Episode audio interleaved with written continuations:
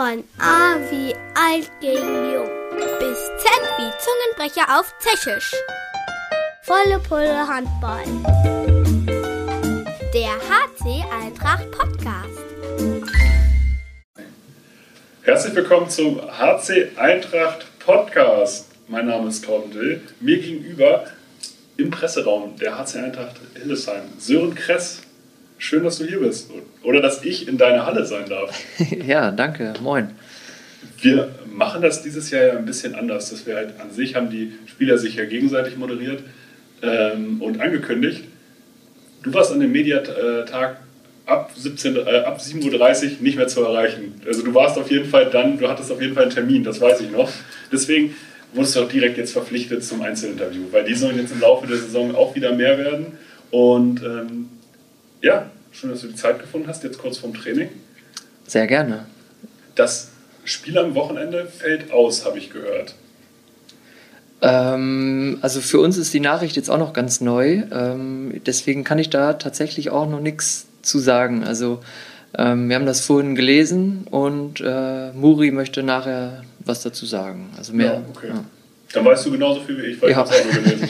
Deswegen, aber das ist, schon, das ist ja schon mal dann bringen wir diese Folge wahrscheinlich am Wochenende, nachdem äh, Muri die wahrscheinlich auch gehört hat, ob die Passage gerade richtig war. Wir gucken einfach mal. Ja. Du, bist, du kommst aus Emstetten, jetzt gewechselt, bist jetzt das erste Jahr in Hildesheim, hast aber natürlich jetzt nicht in Emstetten Handball angefangen. Ich würde sagen, wir gehen einfach mal so ein bisschen dein, äh, dein, deine Handballvita durch. Ich würde jetzt nicht vom Lebenslauf sprechen, das finde ich immer ein bisschen schwierig. Ja, machen wir. Ja. Du bist geboren in Göttingen. Richtig. Quasi, also wenn wir, jetzt können wir wieder Bezug auf Muri nehmen, tatsächlich. Äh, also Muri hat mir beim ersten Neuzugang der HC Eintracht, Jonas Richard, damals erzählt, der kommt quasi aus der Region. Und dann habe ich geguckt und der oh. kommt irgendwie aus, aus, aus Thüringen. Okay. Und äh, damit ist Göttingen auf jeden Fall Region. Also das kann man sagen. Ich meine, ja. von hier aus fährt man 45 Minuten, das ist okay. Ja, also jetzt mit der Baustelle ein bisschen länger. Die A7 ist ja seit ein paar Jahren äh, immer, immer voll. Ähm, ja, aber auf jeden Fall für mich ein Schritt zurück in die, in die Heimat. Also würde ich schon sagen. Also ja. Göttingen, Südniedersachsen, also das, das, das, das passt. Ja. Das, das, das passt, sich, äh, passt sich so ganz gut. Ja. Du hast das Handballspielen in Göttingen und in Aurich gelernt. Das findet man im Internet. Ja, genau. Also ich bin in, äh, in Göttingen geboren ähm, und bin dann, bin dann nach Aurich gezogen mit zwölf Jahren ähm, und ja, hatte dann gefühlt so die, die wichtigsten ähm, handballerischen Jahre, ja, was heißt die wichtigsten, aber äh, die paar entscheidenden Jahre in Aurich und deswegen sage ich immer, ich habe, äh, obwohl ich die längere Zeit in Göttingen gelebt habe, habe ich äh, in Göttingen und in Aurich gleichmäßig das, das Handballspielen gelernt. Gibt es da irgendeinen Förderer, wo du sagst, okay, von dem habe ich mir das und das abgeguckt oder deswegen bin ich überhaupt Rückraum-Mitte-Spieler geworden? Oder hast du überhaupt immer, immer schon mit Rückraum-Mitte gespielt? Ja, ich habe eigentlich mein Leben lang Rückraum-Mitte gespielt. Ähm, in der Jugend auch mal Rückraum links. Also da ist das ja auch ein fließender Übergang ähm, zwischen den Positionen ähm, und ein Förderer. Also ich muss tatsächlich sagen, als ich gerade als ich dann nach Aurich äh, gezogen bin, ähm, ist äh, mein, mein, Stiefvater ist Wolfgang Ladwig, der hat ähm, damals den ORV Aurich gegründet und von der Kreisliga in die zweite Handball-Bundesliga geführt, äh, als Trainer, Geschäftsführer, Manager, also ein, ein Mann-Verein sozusagen. Ja. Und ähm, ja, in dem Alter, so mit, mit 12, 13, äh, da war das natürlich was ganz Großes für mich. Die haben damals in der zweiten Liga gespielt. Mhm. Ähm, und ich, jedes Mal, wenn ich Zeit hatte, bin ich mit ihm zum Training gegangen und ich durfte dann auch teilweise bei den äh, Video-Vorbereitungs-Trainingseinheiten äh, oder Videoeinheiten mit dabei sein. Und ja, ich glaube, da habe ich enorm viel taktisch gelernt für mein, für mein junges Alter. Also ja. mit, mit 12, 13 schon sich mit dem Stiefvater darüber zu unterhalten, ähm, wie eine 3 zu 1 funktioniert oder so, ist, glaube ich, was Besonderes. Ja, das, ich glaube, würde sagen, das hilft auf jeden Fall, weil gerade auf deiner Position ist es ja auch so, dass man unglaublich viel taktisches Verständnis haben muss. Ja, auf jeden Fall. Also das ähm, ja, ist mit Sicherheit die wichtigste Eigenschaft äh, eines Mittelmanns. Ja. Bist du der Meinung, dass, äh, du kannst ja beide Seiten spielen und äh, Mir wurde immer gesagt, sie suchen auf jeden Fall einen Spielmacher, der beide Seiten spielen kann, offensiv und defensiv. Bist du auf beiden Seiten taktisch gleich gebildet oder hast du auf einer Seite eine Stärke? Ähm, ja, das ist auch schwer zu sagen. Also es hängt, hängt ja schon, äh, schon irgendwo zusammen. Also wenn ich jetzt im Angriff ähm, einen Spielzug spiele, dann zielt er darauf ab oder, oder ich schaue mir die gegnerische Abwehr an und schaue mir, wie die, äh, wie die agieren ähm, und dann versuche ich, welcher Spielzug auf, am besten passt ähm, und ähm, für die Abwehr ist es ja dann im Endeffekt genau andersrum. Also ich, ich schaue, okay, welche Spielzüge spielt der Gegner, wo sind die Stärken, ähm, wie versuche ich in der Abwehr einfach so, so zu stehen, einzeln, aber auch im, im Konstrukt, äh, dass das bestmöglich verteidigt werden kann.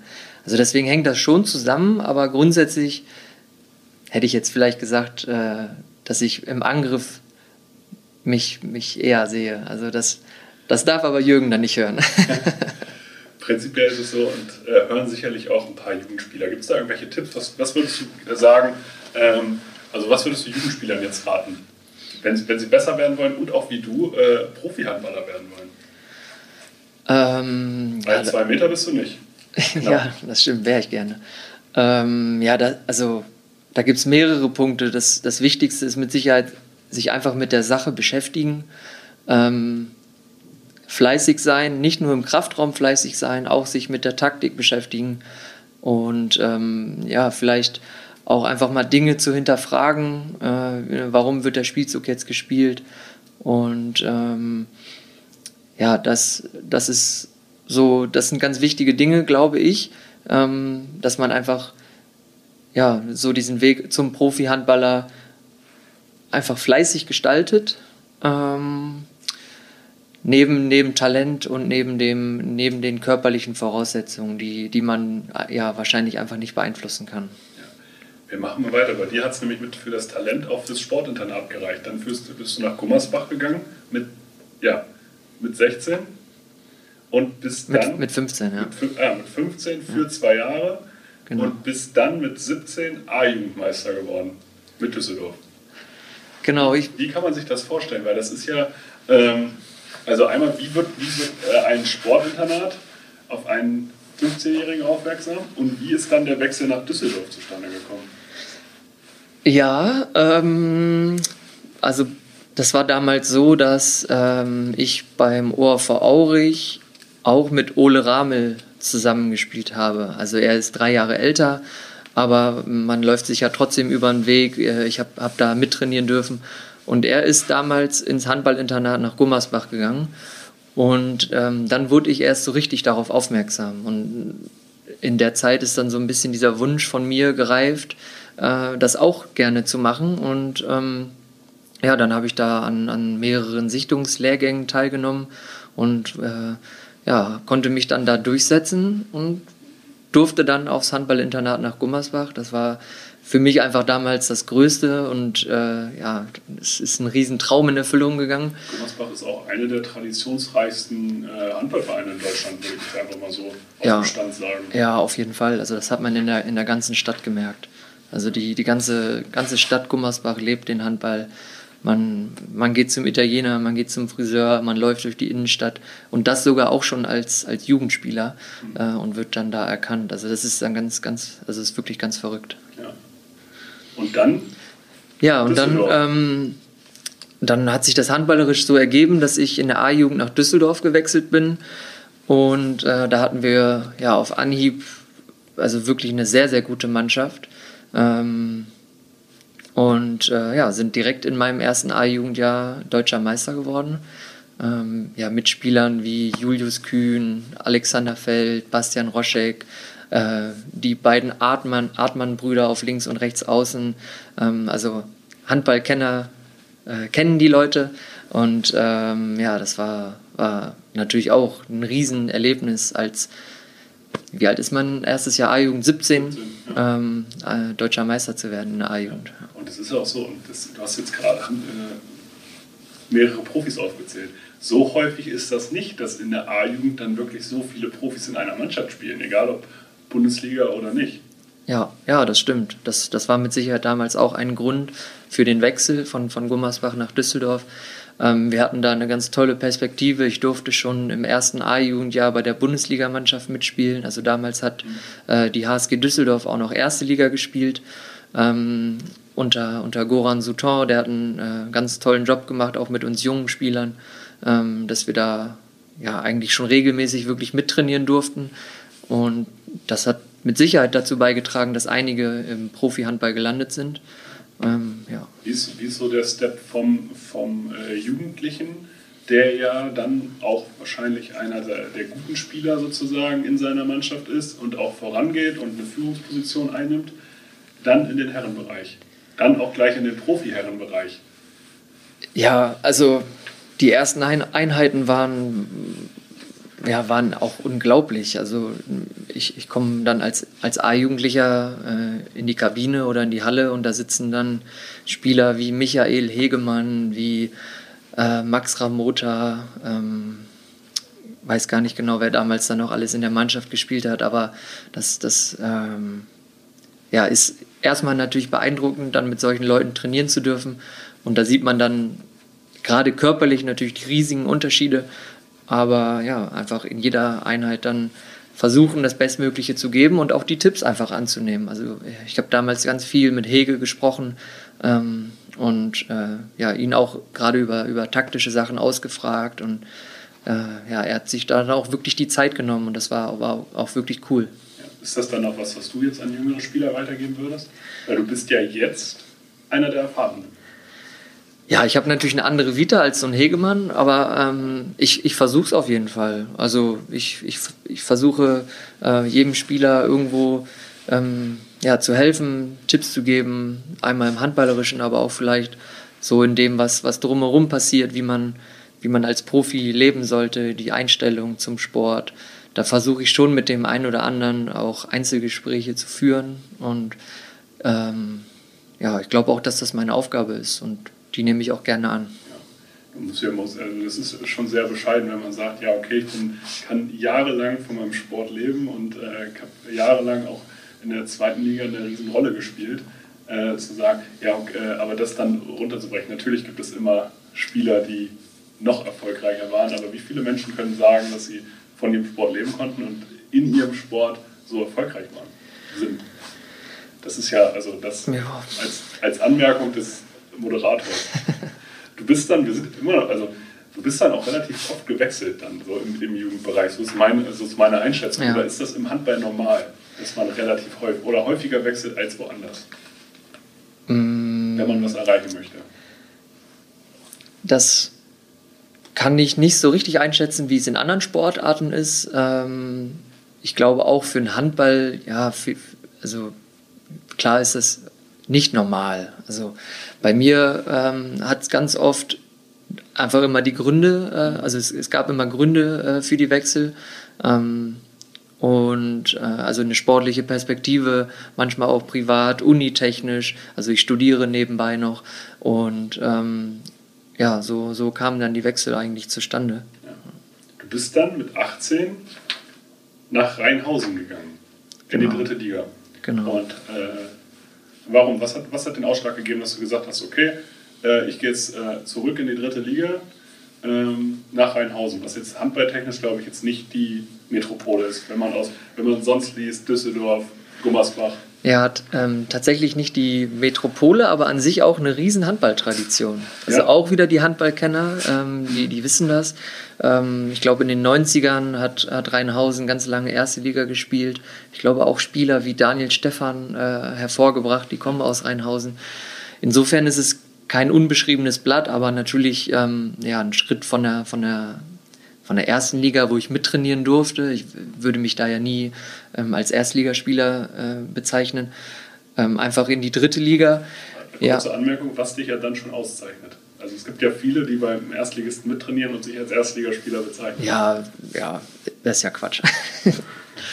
ähm, ja, für mich war dann einfach der, der ausschlaggebende Punkt, setze ich mich als, als dritter oder vierter Mittelmann ähm, in, in der zweiten Liga, also die Düsseldorf ist damals abgestiegen, aus der ersten in die zweite Liga, setze ich mich dann dahinter Ähm, oder habe ich die Möglichkeit, in der dritten Liga schon Verantwortung zu übernehmen und ähm, da auch regelmäßig Spielpraxis zu bekommen. Und dann habe ich mich dafür entschieden.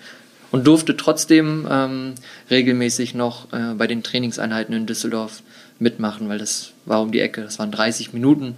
Und so war das für mich ein ganz guter Kompromiss. Ja, und das ist ja auch dann, also wo lernt man mehr? Beim Training bei einem Erstligisten oder dann Zweitligisten oder auf dem Spielfeld bei einem Drittligisten? Ja, da scheiden sich mit Sicherheit die Geister im Handball, aber ich habe mich für den Weg so entschieden ähm, und ich glaube, gerade als Mittelmann hat mir das gut getan, dass ich dann eigentlich seitdem ich 18 bin ähm, im Herrenbereich schon Verantwortung auf Rückraummitte äh, tragen musste. Also die, die Trainer haben dann auch immer von Anfang an gesagt, du bist mein Mittelmann, du bist der Chef, du trägst die Verantwortung. Und ähm, ja, das hat mir mit Sicherheit viel, viel geholfen. Was muss so ein Mittelmann mitbringen? Also, also von der, es ist ja, du sagst ja gerade, äh, Mittelmann, der ist der Chef. Und wenn ich mir jetzt äh, den, Chef, einen Chef vorstelle, dann sage ich jetzt einfach mal, der, äh, der führt auch mit Lautstärke, der führt mit, äh, also mit Körpersprache und ähm, wie ist so, wie ist so deine, deine Art, das zu machen? Weil an sich wirkst du nicht wie der typische Lautsprecher. Ja, würde ich auch tatsächlich nicht über mich sagen. Also ich bin, ähm, bin jetzt nicht so dieser emotional äh, Leader, wie man, was weiß ich, vielleicht von Thomas Müller aus dem Fußball kennt. Ähm, ja, ich würde mich einfach als Mittelmann bezeichnen, der ähm, ja, spielintelligent ist, der das Spiel lesen kann, ähm, für mich ist das eigentlich die wichtigste Eigenschaft eines Mittelmanns, dass er sieht, okay, ähm, was macht der Gegner und welche Stärken haben, hat meine Mannschaft, die einzelnen Spieler meiner Mannschaft und wie kann ich diese Stärken ähm, dafür verwenden, die, gegen den Gegner zu gewinnen letzten Endes. Also ähm, das ist für mich die wichtigste Eigenschaft. Neben neben der individuellen Klasse, die aber jeder Handballspieler braucht. Also man muss eins gegen eins gehen können, man muss äh, variabel sein in seinen Würfen. Ähm, ja. Gibt es irgendeine Stärke bei, deiner, bei deinem jetzigen Team, die, dich, die dir vorher nicht bewusst waren, die dir jetzt spontan einfällt? Ähm, boah, das ist jetzt schwierig. Also ich finde, unsere größte Stärke ist das Tempospiel. Also das, das forciere ich in, in jedem Training und in jedem Spiel, ähm, dass ich immer wieder sage, äh, lass uns schnell nach vorne rennen. Ähm, wir, sind, wir sind alle so schnell, wir trainieren viel.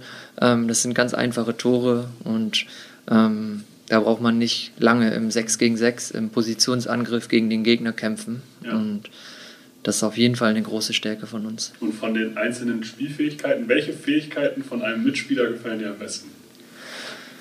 Mm. Schnelle Drehung von Nico Zufras? Ja, also Nico Zufras ist auf jeden Fall äh, eine, eine, riesige Waffe. Also hatte ich, glaube glaub ich, so auch noch nicht, auch in der zweiten Liga nicht, einen Kreisläufer, der, der so stabil ist und so, ähm, so, ja, einfach so kompakt und so stabil in der Sperre steht. Ähm, da musste ich mich am Anfang auch einfach dran gewöhnen, dass es manchmal einfach reicht, ihm den Ball äh, in die, in die, vor die Beine zu werfen. Er fängt ihn und er dreht sich, obwohl noch ein Abwehrspieler dahinter steht. Bei, bei anderen Kreisläufer spielt man den Ball dann dahin und dann ist Freiwurf und dann ist auch nichts gewonnen. Also das ist, ist eine Waffe, das ist wirklich ganz besonders und würde ich sogar auch sagen, dass ich das so in der zweiten Liga äh, noch nicht erlebt habe. Wir machen mal weiter. Du bist dann nach Burgwedel gegangen und hast da Jürgen Bethja kennengelernt. Wie, ja, genau. Wie, wie kam das? Also äh, mein Bruder, mein Bruder hat damals bei Burgwedel Handball gespielt, der ist drei Jahre älter, mein Bruder Malte. Und ähm, ja, so kam im Endeffekt der Kontakt auch zu Jürgen zustande. Der ähm, ja, hat mich dann irgendwann angerufen, hat mich gefragt, ja, möchtest du nicht auch für Burgwedel Handball spielen?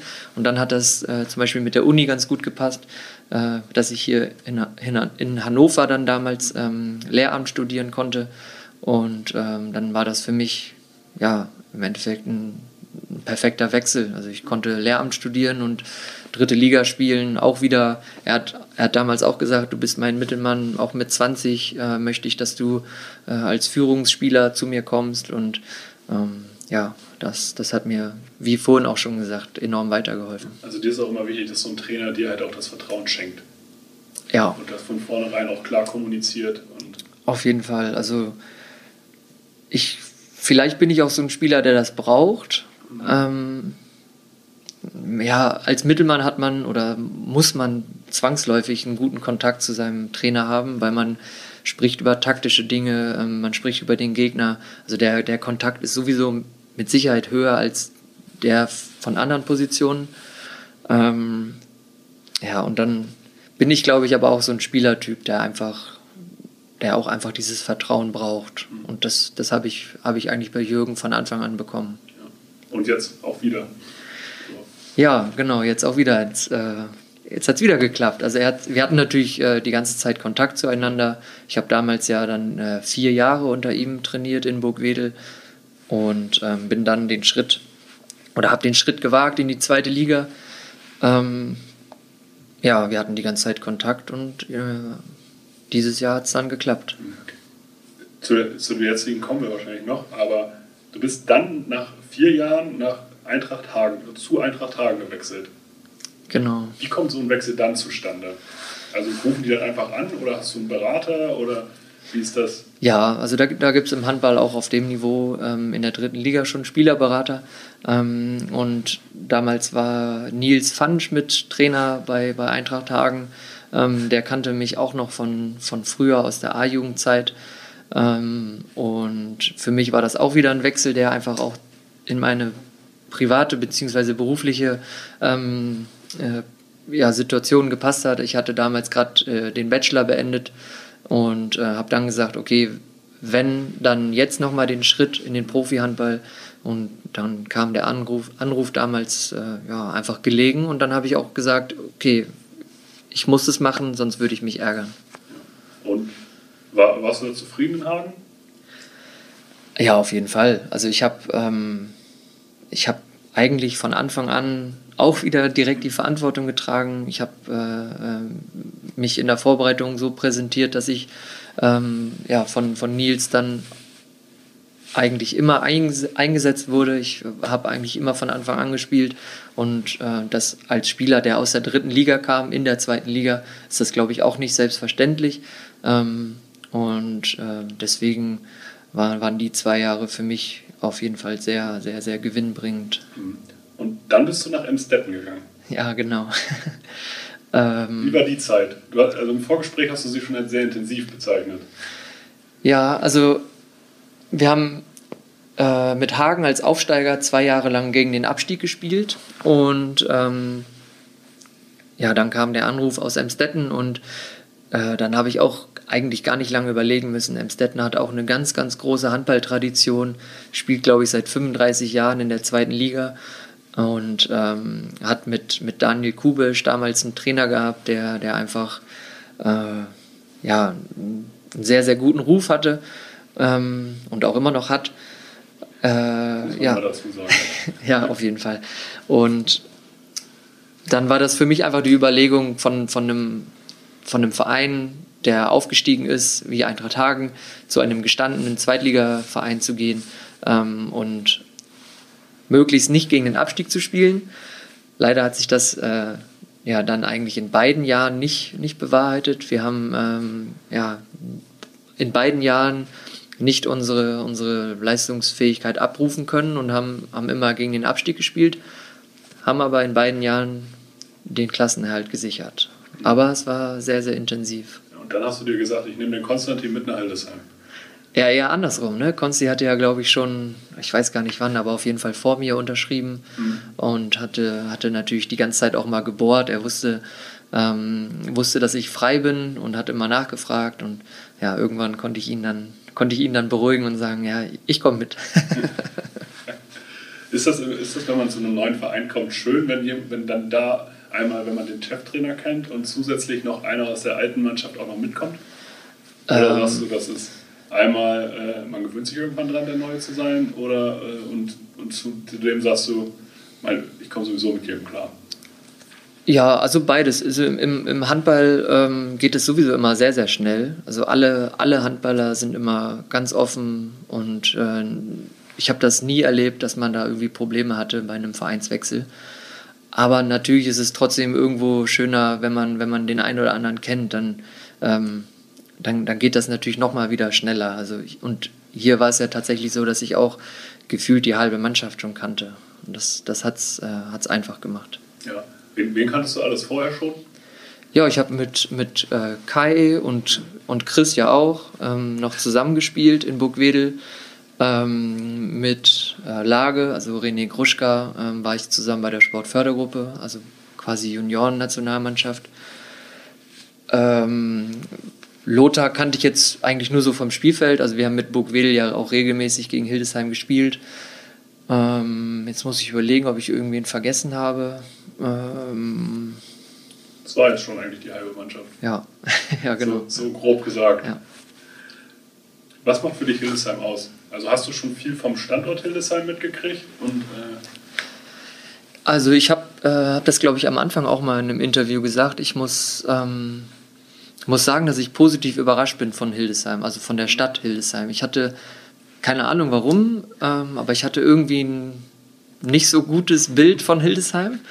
Ähm, also als ich damals in Hannover gelebt habe, hat es mich nie nach Hildesheim gezogen. aber warum auch? Ja, ja keine Ahnung. Ja, ja, Ähm, ja, aber dann, als ich in der Vorbereitung im Sommer mir so ein bisschen die Stadt angeguckt habe, war ich tatsächlich positiv überrascht. Also ich bin, bin gerne draußen, ich fahre viel Fahrrad. Ähm, ich, ich versuche so oft es geht auch mit dem Fahrrad zum Training zu kommen. Und ähm, ja, dann bin ich öfter mal einfach mit dem Fahrrad durch die Gegend gefahren, habe mir die Altstadt angeguckt, habe mir ähm, da dann so diese grünen Bereiche angeguckt und da muss ich sagen, war ich echt positiv überrascht. Also gibt es ganz viele schöne Ecken von Hildesheim. Hast du einen Lieblingsort? Ähm, ein Lieblingsort, also ich fand es jetzt auch so im, im, im Herbst tatsächlich noch relativ schön, auf dem, auf dem Marktplatz in der Sonne zu sitzen ähm, und einen Kaffee zu trinken. Ähm, ja, also das habe ich, hab ich gerne gemacht. Ja. Und wenn du jetzt sagst, ähm, oder wo, wo glaubst du, wenn äh, das Ganze soll ja hier auch eine, Erfolg, eine erfolgreiche Zeit sein? Glaubst, kannst, hast, kannst du dir vorstellen, am Standort Hildesheim deine Karriere zu beenden mit der Zeit? Ähm, Führe ja. jetzt hier schon Vertragsgespräche. ja, ich merke schon. Ja, also ich bin jetzt 29, äh, im, im Sommer dann 30. Ähm, ja, wird man sehen. Also grundsätzlich, äh, klar, äh, kann ich mir das auf jeden Fall vorstellen. Es muss halt einfach immer irgendwie alles zusammenpassen. Ähm, und ja, also privat, beruflich wird man das sehen, ob das, ob das so passt. Ja. Dieses Jahr ist ja an sich dieses Projekt 2 aus 82. Was ja, also die Staffel, also diese dritte Liga, die ist ja unglaublich riesig. Vom, von meinem Verständnis, wie, wie so Ligen aufgebaut sind. Was macht das diesjährige Team aus, wo du sagst, okay, und deswegen steigen wir auf? Ähm, also ich glaube schon, dass wir, dass wir einiges an Qualität in der Mannschaft haben. Ähm, wir haben auch einige Spieler, die, die ja ein bisschen erfahrener sind und ähm, auch schon in höheren Klassen gespielt haben. Und jetzt müssen wir einfach nur schauen, dass wir, dass wir das als Mannschaft auf die Platte bringen. Ähm, und dann, dann glaube ich, wenn, wenn jeder seine Leistung bringt, einzeln und wenn wir als Mannschaft äh, ja, noch mehr zusammenfinden, dann, dann steht dem nichts im Wege.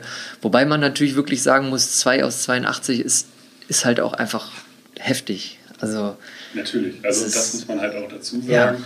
Der Zwischenstep ist jetzt erstmal, sich für die Aufstiegsrunde zu qualifizieren und danach sind dann nur noch Top-Mannschaften. Ja, genau. Und ab den Playoffs würde ich sagen, ähm, da, da kann alles passieren.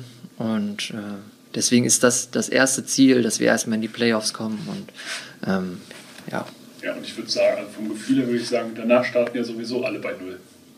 Ja, auf jeden Fall. Keiner nimmt irgendwie Punkte mit oder so. Ne? Ja, es, ist also- dann, es gibt ja dann zwei Siebener-Gruppen, äh, wenn ich das richtig weiß. Und ja, dann geht es bei Null los. Und dann schauen wir mal. Ja. Aber das, das ist doch äh, die richtige Angriffshaltung. Dann schauen wir mal. Dann einfach mal den Erfolg sagen, ja, also so eine Selbstsicherheit kann man ja auch haben, zu sagen. Wir müssen uns ja nicht verstecken. Ja, genau, das auf jeden Fall. Ne? Wir müssen uns nicht verstecken und man darf das auch nicht irgendwie, n- nur weil jetzt dieses Projekt 2 aus 82 äh, ausgerufen wurde, darf man das jetzt nicht so, darf einen das nicht kaputt machen. Oh, wir müssen unbedingt, wir müssen unbedingt. Äh, ich glaube, dieses Ziel äh, haben einige Mannschaften in, den, in der dritten Liga und auch einige Mannschaften mit sehr, sehr viel Qualität, die dann da äh, in den Playoffs auf uns warten. Ja, und prinzipiell ist es ja auch so, niemand startet in eine Ligasaison, um zu verlieren. Also theoretisch ruft das Projekt 2 aus 82 ja etwas, ähm, das will ja jeder. Auch der Aufsteiger sagt sich ja im Endeffekt, ja, im besten Fall gewinnen wir hier jedes Spiel. Ja, ja. Also das, das auf jeden Fall, ich denke, als Sportler sollte man in jedes Spiel reingehen, um es zu gewinnen. Also das, das ist, glaube ich, ganz klar. Ja, genau, aber das einfach um für die Zuschauer ist das vielleicht einfach Ja. wichtig, dass man ja prinzipiell im Leistungssport ja immer nach diesem Motto geht. Ja. Es gibt verschiedene Handball-Ikonen, die man so, die man ja so kennt, auf der Rückraum-Mitte-Position. Mir persönlich, als, wenn ich, als ich aufgewachsen bin, ist da Stefan Löwgren in Erinnerung geblieben. Was unterscheidet euch? Boah, das ist aber eine, eine heftige Frage. Also Löwgren, ähm, der war ja auch Welthandballer. Also da entscheidet, Ja, äh, unterscheidet uns wirklich Du kannst, einiges. Du kannst also, jetzt auswählen zwischen Nikola Karabatic und Stefan Löwgren. boah, also finde ich fast schon, möchte ich mich eigentlich ungern mit denen vergleichen. Das sind ja ganz, ganz, also ganz, ganz, ganz andere Kaliber. Ähm, und Löwgren, wann, wann hatte der seine aktive Zeit? Also ich muss tatsächlich ehrlich sagen, so die, die hundertprozentigen Stärken von ihm kann ich gar nicht so genau sagen. Ich glaube halt, dass er bei Kiel einfach auch äh, ja, so der, der Kopf der Mannschaft war und ähm, Ich glaube, das war seine Stärke. ja, das So, war also mit Sicherheit. als, Ja. eine, eine neben der ganzen anderen Genau, Stärken. ja. So. Und deswegen hatte ich den Vergleich gezogen. Weil als, wenn, ich, wenn ich mit Jürgen vor der Saison gesprochen habe, dann hat der gesagt, ja, und so sehe ich Sören Kress, er ist der, also der Kopf der Mannschaft oder kann der Kopf der Mannschaft sein. Ja, ähm, ja, was soll ich dazu sagen? Also, ähm, ja, ich, also ich, ich nehme das gerne an. Ich hoffe auch und ja, also ich hoffe auch, dass ich das, dass ich das bisher ausgestrahlt habe und auch weiterhin ausstrahlen kann. Ähm, und ich mache das, mach das auch gerne. Also ich bin, bin gerne der Kopf der Mannschaft. Äh, ja. Was, was macht dir mehr Spaß? Einen, einen Wurf, äh, das brauchen wir nicht rausschneiden, Jürgen Becker ist gerade in die Aufnahme gelaufen. äh, was macht dir mehr Spaß, ein Wurf oder ein Pass? Ähm, die Frage kam jetzt tatsächlich bei dem Instagram-Takeover auch. Äh, ich glaube, dass ähm,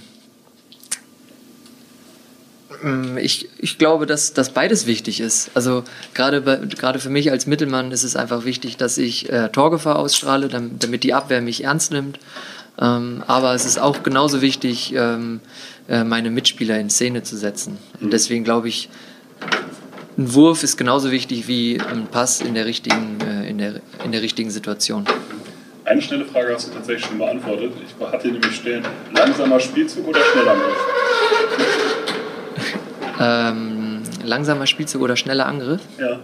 Ja, auf, auf jeden Fall schneller Angriff. Also, ja. ich, ich bin ein Fan davon, von schnellem Handball, ähm, von Tempospiel und ähm, ja. Göttingen oder Hildesheim?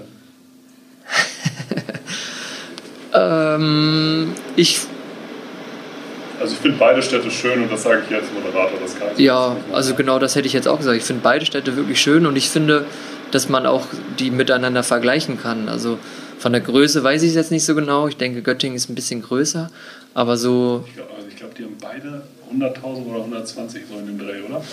Ich, hab, ich, ich hatte jetzt im, Kopf, dass Göttingen bei 170, 180.000 ist. Okay, vielleicht habe ich das auch einfach falsch im Kopf. Ich weiß es auch nicht so genau, aber so die Altstadt, ähm, da hat Göttingen auch eine ganz schöne Altstadt, genauso wie hier. Äh, Göttingen ist auch relativ grün. Ähm, deswegen ist es da jetzt schwer für mich, sich zu entscheiden. Ist auch ein bisschen unfair, wenn man in der einen Stadt geboren ist und der anderen seit, Genau. seit, nicht- mehr genau einem Jahr spielt. Ja. Deswegen, aber ich, du, hast- du hast das hier gut gemeistert. Habe ich irgendwas vergessen? Möchtest du noch irgendwas, habe ich irgendeine Frage, die du erwartet hast, nicht gestellt? Ähm, nö, also ich bin eigentlich, bin eigentlich ohne Erwartungen hierher gekommen und äh, ja, hat Spaß gemacht.